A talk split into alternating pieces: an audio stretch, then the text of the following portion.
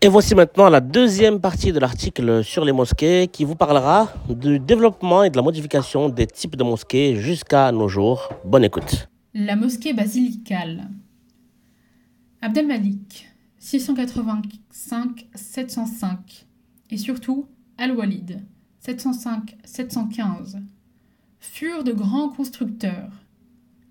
Le centre du pouvoir ayant été transféré de Médine à Damas, les aspirations architecturales et artistiques des seigneurs omeyyades furent fortement marquées par les monuments du Proche-Orient classique et byzantin.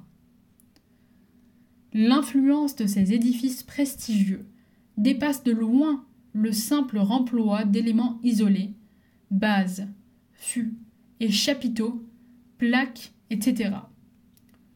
On construisait selon des schémas élaborés par les civilisations locales préislamiques en les adaptant aux besoins nouveaux.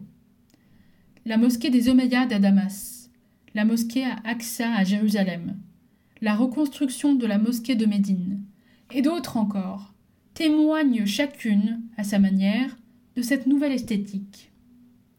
Ces édifices, tous hypostyles et pourvus pour la plupart d'une vaste cour entourée de portiques, possèdent un élément nouveau, le mirabe.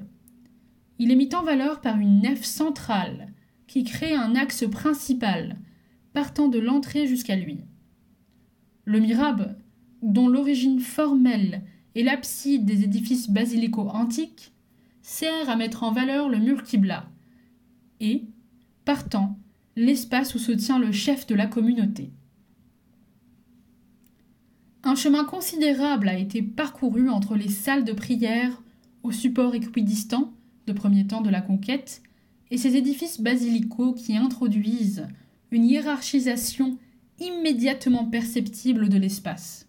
Peu importe que les nefs soient tout orientées vers la Qibla, comme dans la mosquée Al-Aqsa à Jérusalem, ou que les nefs communes, parallèles au mur Qibla, soient coupées à angle droit par une large nef centrale, et, comme c'est le cas dans la mosquée des Omeyyades à Damas. Selon Jean Sauvager, la grande mosquée était, à l'époque omeyyade, une sorte d'annexe publique du palais. Ce n'est donc pas la liturgie, mais bien le cérémonial holique qui a conduit à adopter et à élaborer le schéma basilical. En tout cas, au-delà même de l'intérêt fonctionnel, les traditions de l'architecture préislamique locale, syro-palestinienne, ont été déterminantes pour la grande mosquée du centre de l'Empire omeyyade, qui exportait ses modèles jusque dans les provinces lointaines où, à leur tour, ils furent confrontés à des traditions architecturales locales qui les assimilèrent plus ou moins. La prise du pouvoir par les Abbassides et le transfert de la capitale en Irak n'étaient pas une modification en profondeur du schéma architectural. Certes, en Irak, on construit surtout en briques et non plus en pierre de taille et les dimensions augmentent, mais le mirabe reste toujours le point de convergence, et la nef centrale sert toujours à la mettre en valeur. La nouveauté la plus marquante est l'apparition du minaret, de manar, manara, lieu de lumière, tour de signalisation. Cette tour d'où retentit l'appel à la prière. On connaît mal encore sa genèse il ne semble pas avoir existé avant les Abbassides, et les minarets coniques à rampe hélicoïdale de Samara, la ville royale abbasside du IXe siècle, sont parmi les premiers exemples conservés. La mosquée d'Ibn Touloun au Caire reprend le modèle de la mosquée de Samara et a peut-être possédé à l'origine un minaret du même type. D'autres minarets contemporains en El-Andalus et en Ifriqiya sont des tours massive sur des bases carrées. Au IXe siècle, l'organisation hiérarchique de la salle de prière s'affine selon un véritable dispositif en T. La nef centrale, plus large et plus haute que les nefs communes, aboutit au fond de la salle, à une nef de forme comparable, perpendiculaire, qui longe le mur Qibla. La travée de pénétration se situe devant le mirabe et reçoit une petite coupole. la mosquée omeyyade de Médine annonçait déjà ce dispositif. Mais il se trouve, pour la première fois, clairement affirmé dans la mosquée de Sidi Okba, à Kéouran, c'est-à-dire dans une mosquée provinciale abbasside. Dans les provinces orientales, on utilise les schémas importés du centre de l'Empire, adaptés aux matériaux et aux techniques, voire aux styles artistiques locaux. La brique, souvent en pose décorative, les revêtements de stuc sculptés et peints, l'importance des voûtes, la lourdeur des supports sont des caractéristiques de ces grandes mosquées. Dans celle de Niriz et de Nayin, l'iwan occupe la place de la nef centrale. L'iwan, une vaste niche. La coupole et, surtout, l'association de ces deux éléments sont des thèmes de l'architecture palatiale sassanide qui réapparaissent dans les palais de Bagdad dès le 8e siècle, avant d'être intégrés dans l'architecture de la mosquée. Mais, au Xe siècle, c'est le monument commémoratif qui semble avoir suscité surtout les recherches formelles plutôt que la mosquée. La mosquée à Maksoura, monumentale, à Iwans et à minaret cylindrique.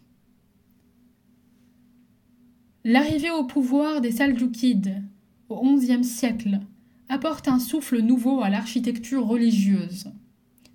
La puissance et la politique architecturale des Seljoukides assurent une propagation large, rapide et durable à la coupole et à l'iwan, qui avaient fait leur apparition auparavant dans quelques mosquées orientales du Xe siècle.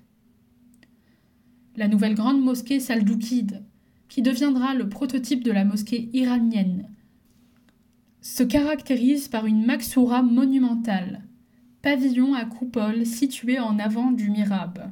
Cette coupole est de dimension beaucoup plus importante celle de la travée devant le mirab de la mosquée basilicale ancienne. L'exemple le plus prestigieux il est loin d'être unique, est offert par la grande mosquée d'Ifaran. En outre, quatre iwan en position axiale ornent la cour, celui en direction de la Mecque, formant en quelque sorte une entrée monumentale pour la Maksoura. Le thème de l'iwan devient au même moment déterminant pour l'organisation des portails qui s'ornent de façades somptueuses. Le minaret de plan circulaire, lui aussi antérieur au nouveau maître, leur doit cependant son élaboration et sa diffusion. Les successeurs des Saldoukides multiplient les minarets qui flanquent dorénavant certains iwan et qui vont s'implanter au point jugé important des édifices. Ce modèle de grande mosquée se répand dans toute la zone d'influence culturelle turco-persane, donc aussi bien en Anatolie orientale qu'au Pendjab. Toutefois, ce schéma n'évoluera plus que pour quelques détails en Asie centrale et en Inde. En revanche, le monde du Proche-Orient va connaître des formes nouvelles. Solution locale. Le monde hispano-maghrébin, d'un conservantisme rigide reste fidèle à la mosquée hypostyle à cour de type basilical. Certes, les différentes dynasties apportent chacune sa marque distinctive. Les matériaux et les techniques évoluent, comme évoluent les décors. Des variations subtiles se précisent dans l'utilisation des modules de base, dans la forme des nervures qui soutiennent les coupoles devant mirab, dans la tracée des lobes, des arcs qui marque la hiérarchisation de l'édifice. Ces évolutions se limitent cependant à des détails et ne mettent pas en cause le parti général fixé dès le 8e siècle. Le Proche-Orient, Ayoubide et surtout Mamelouk se trouve à la périphérie de la zone de rayonnement turco-persan, et les grandes mosquées de l'Égypte et de la Syrie assimilent les nouvelles leçons venues de l'Est. Mais elles adoptent néanmoins des solutions spécifiques où l'héritage omeyyade et abbasside et des apports occidentaux transmis par les croisades, tiennent une place non négligeable. La Maxoura, la cour à Katriwan, le portail monumental se combinent avec des traditions architecturales antérieures. Le minaret mamelouk est d'une grande originalité. Au-dessus d'un socle de plan carré s'élance une superposition de sections polygonales et rondes, et l'ensemble est souvent surmonté d'un couronnement en encensoir. Au Caire, des conditions historiques et urbanistiques particulières entraînent la multiplication de grandes mosquées de dimensions restreintes, dont les plans doivent s'adapter à l'espace disponible. Elles connaissent en outre un extraordinaire enrichissement fonctionnel. Ces mosquées fusionnent en effet avec des mausolées, des médrassas et d'autres édifices à fonction religieuse et philanthropique et se transforment ainsi en véritables complexes architecturaux. Ce phénomène est certes antérieur aux Mamelouks, mais trouve sous leur règne un épanouissement sans précédent.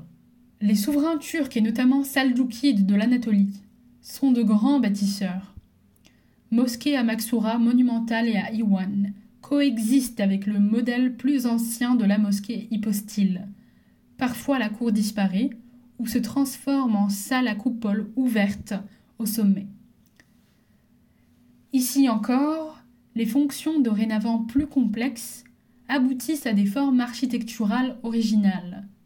C'est dans l'histoire de l'architecture une période d'une richesse foisonnante, d'une créativité admirable, qui défie tout classement où influence byzantine et islamique ancienne rencontre l'esthétique irano-turque plus récente. L'espace unifié, la mosquée, à coupole centrale. C'est sur le sol anatolien que s'achève en se précisant l'élaboration du dernier type de grande mosquée. La mosquée à coupole centrale, dominant un espace dorénavant unifié, est le grand acquis de l'architecture ottomane. Si ces recherches culminent au XVIe siècle dans les édifices de l'architecture sinane, elles remontent cependant plus loin dans le temps, car elles sont annoncées dès le XIVe siècle dans la grande mosquée de Manissa. Au XVe siècle, la mosquée Ous Serefeli à Edirne prépare directement les prouesses techniques du siècle suivant. Le rôle exemplaire joué dans cette évolution par l'architecture byzantine, tout particulièrement la basilique Sainte-Sophie, est indéniable. Mais c'est à Sinan qu'il revient d'avoir adapté ses modèles aux aspirations plus proprement ottomanes. La prédilection pour la pierre, pour les hauts espaces bien éclairés, pour une stéréotomie quasi cristalline.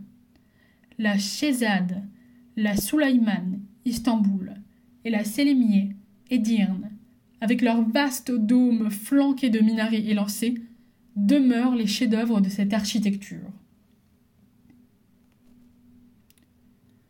Le pouvoir politique ottoman exporte ce type de mosquée dans l'ensemble des provinces de l'Empire et, après avoir imposé une formule, il va bloquer toute tentative de renouveau éventuel. L'art de la capitale devenu art d'un empire se sclérosera progressivement.